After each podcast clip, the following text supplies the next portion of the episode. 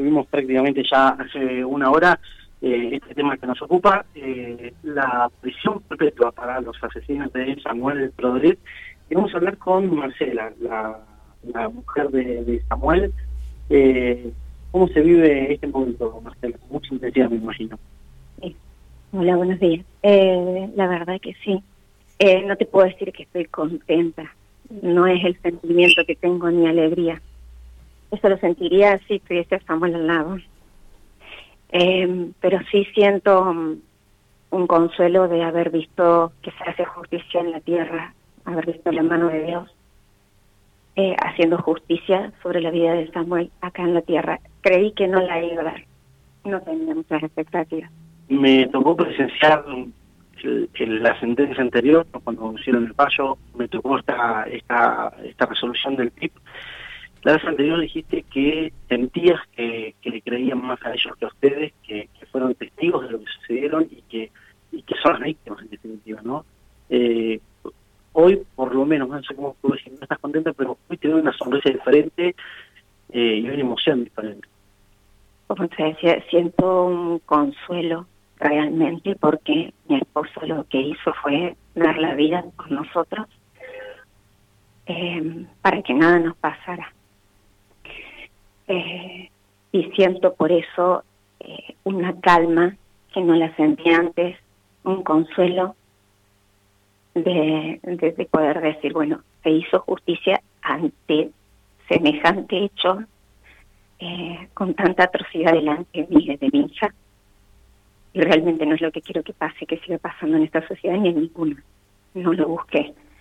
Eh, por eso siento un consuelo y siento, tengo una pieza, una sonrisa diferente. Tengo paz.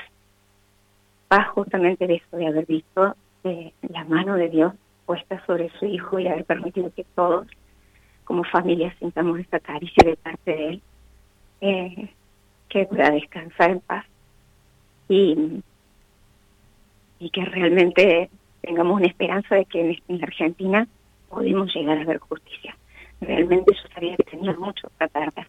Había cosas que no habían sido investigadas, había cosas que habían estado mal hechas desde el principio y tenía mucho perder, pero esto me da la pauta y bueno, que pudieron investigar bien, analizar bien cómo fueron las cosas y llegar a la misma conclusión que teníamos desde el primer día, desde la primera instancia que estuvimos con Verónica Campo, con, con Agüero eh, en la comisaría. O sea, esto rectifica un poco lo que se dijo ese día y que así era y que así debería ser. Ver la justicia realizada y llevada a cabo, para mí, un consuelo. De aquel primer día donde vos relatás esto de qué es lo que hablaron con, con Verónica y con Armando y, y, la resolución de hoy, pasando por todo esto de medio, digo, yo decía en, una salida anterior en, el programa, eh, tuvieron que exponerse tal vez para, para hacerle entender lo que pasaba y que, que la justicia realmente le explique a la sociedad, no solamente a ustedes, porque ustedes son víctimas, pero la sociedad también quiere explicaciones, eh, lo que pasó, cómo, se vivió todo esto. Lamentablemente, como muchísima gente la vive en este país, tenés que ponerte de pie y empezar a pelear contra los que tenías a tu derecha y a tu izquierda. En realidad, yo lo hice al principio como persona y después como cristiana. Dije que Dios pelee por mí, Él sabe cómo fueron las cosas y es lo, que más me importa.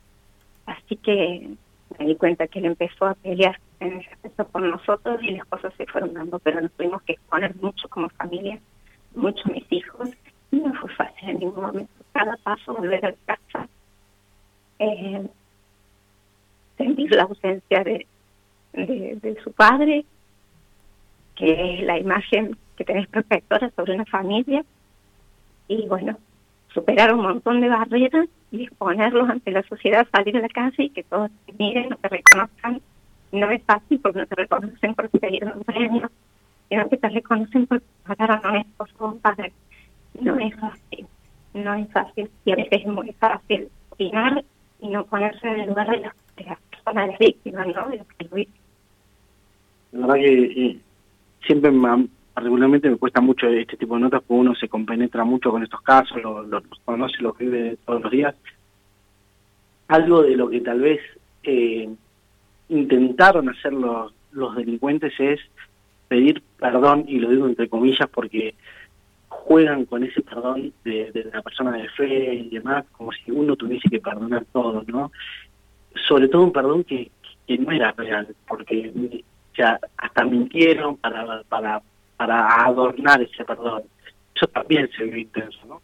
Eh, fue, el juicio fue muy duro verle la cara y ver hasta como los abogados por ahí le decían, tenés que decirle algo a la señora. Y era el perdón. No le salía del corazón. Es más, en la sentencia el mismo, el mismo eh, tribunal de los jueces eh, dicen, exponen que fue algo falso, que no fue creíble y es duro porque uno siente como que, como que le están tomando el pelo a uno.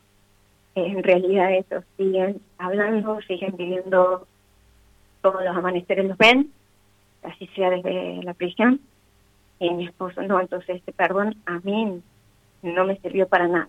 Y yo siempre dije algo que era que a mí no me tenía que perdonar a quien tenían que pedir perdón era, era Dios, no a mí. Pero sí usaron también la fe para tratar de, no sé, de calmar sus almas, no sé, sus pensamientos. Pero lo que hicieron, lo hicieron y lo hicieron sabiendo lo que hacían. De las siete puñaladas, tres fueron directas al corazón. Una entró por la octava costilla, al ventrículo izquierdo y en pocos minutos de sangre. O sea que entraron y entraron decididos. Venían dispuestos a hacer lo que hicieron. Creí que seguía yo. Verlo soltar el cuerpo de mi esposo fue muy muy duro para volver a pedirme plata ni dos veces. Dos veces se hicieron. Son imágenes que no se, no se me van a borrar. Nunca. Nunca eh, cómo tomaron lo, las familias, les fueron avisando, era sin cesar de, llamados por gente querida que les iba llamando a ustedes, que iban llamando, ¿cómo, cómo, tomó la familia, todos sus, sus cercanos de esta noticia? Eh, todos conmocionados en el aspecto de que no podíamos creerlo, realmente no podíamos creerlo. Eh, no teníamos mucha expectativa, solo no, no, nos instábamos a, darnos aliento unos a otros y a decir que el Señor nos tiene de paz a lo que sigue, sea lo que sea, sea lo que dicten, porque hay que seguir, no, queda otra, no hay, opciones, no hay muchas opciones.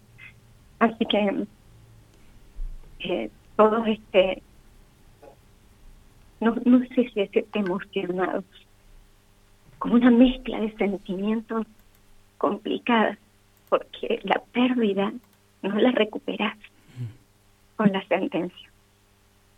Pero sí te calma un poco el alma mientras estás acá, en esta tierra, te calma. Eh, bien, los hermanos, bien, pidiendo también todos por esta gente, por ellos, porque nosotros no lo buscamos a esto, pero tampoco no, nos gustó el hecho de que haya personas que, que tengan que recurrir a cosas así para conseguir algo. Eh, así que pedimos por eso. No nos alegramos de lo que deben estar sintiendo ellos en este momento. No, nos alegramos de eso. No somos quienes para alegramos. No tenemos por qué. Al contrario. Estamos a días de, que se cumplan dos años de esta situación eh, ¿Cómo estás vos? ¿Cómo están los hijos? ¿Samuel? ¿Cómo, cómo, se sienten? Digo, más allá de, esta noticia, ¿cómo se, se, lleva el día a día, no? Re. Hemos tratado como familia nuestros lazos, se cruzaron muchísimo más de lo que estaban y tratando siempre día a día de acordarnos de papá. Eh, de ese papá que siempre enseñaba o corregía según lo que Dios mandaba y hemos tratado cada uno de, mis hijos han tratado de seguir haciendo las cosas como corresponde hacerlas, con responsabilidad, con mucho amor, con mucha eh, con mucha entereza, porque ellos se sentían que la humillación de lo que habíamos vivido como familia los engrandecía de otra manera. Y, y bueno, y eso es, algo que, que, el Señor lo hace en el corazón de cada uno. Así que han seguido estudiando. Eh, Laura fue reconocida, a pesar de que fue la que estuvo conmigo, la más chica, fue reconocida, este, eh, quedó en el, eh, como escolta en la escuela, en, verdad en el cuadro de honor, eh, siguió estudiando, tenía toda la posibilidad de, de, de, decir, bueno, excusas para pensar o decir, me tiro en una cama, no estudio más, no quiero hacer más nada, y no, no, una forma también de, honrar la vida y de honrar lo que Dios nos da día a día y de honrar a su papá, haciendo cada uno lo que correspondía. Belén trabajando mucho en lo suyo, animándose también a todo lo que le, decía a su papá que hiciera, a poder estar sola, poder emprender su vida. Y, y Franco Buenos Aires, también con, siguiendo con sus estudios, se recibió, gracias a Dios, pudo vivir eso, pero bueno, ahora haciendo su residencia en Buenos Aires, formándose como persona. Y bueno, tratando de dejarlo mejor cada día eh, todos.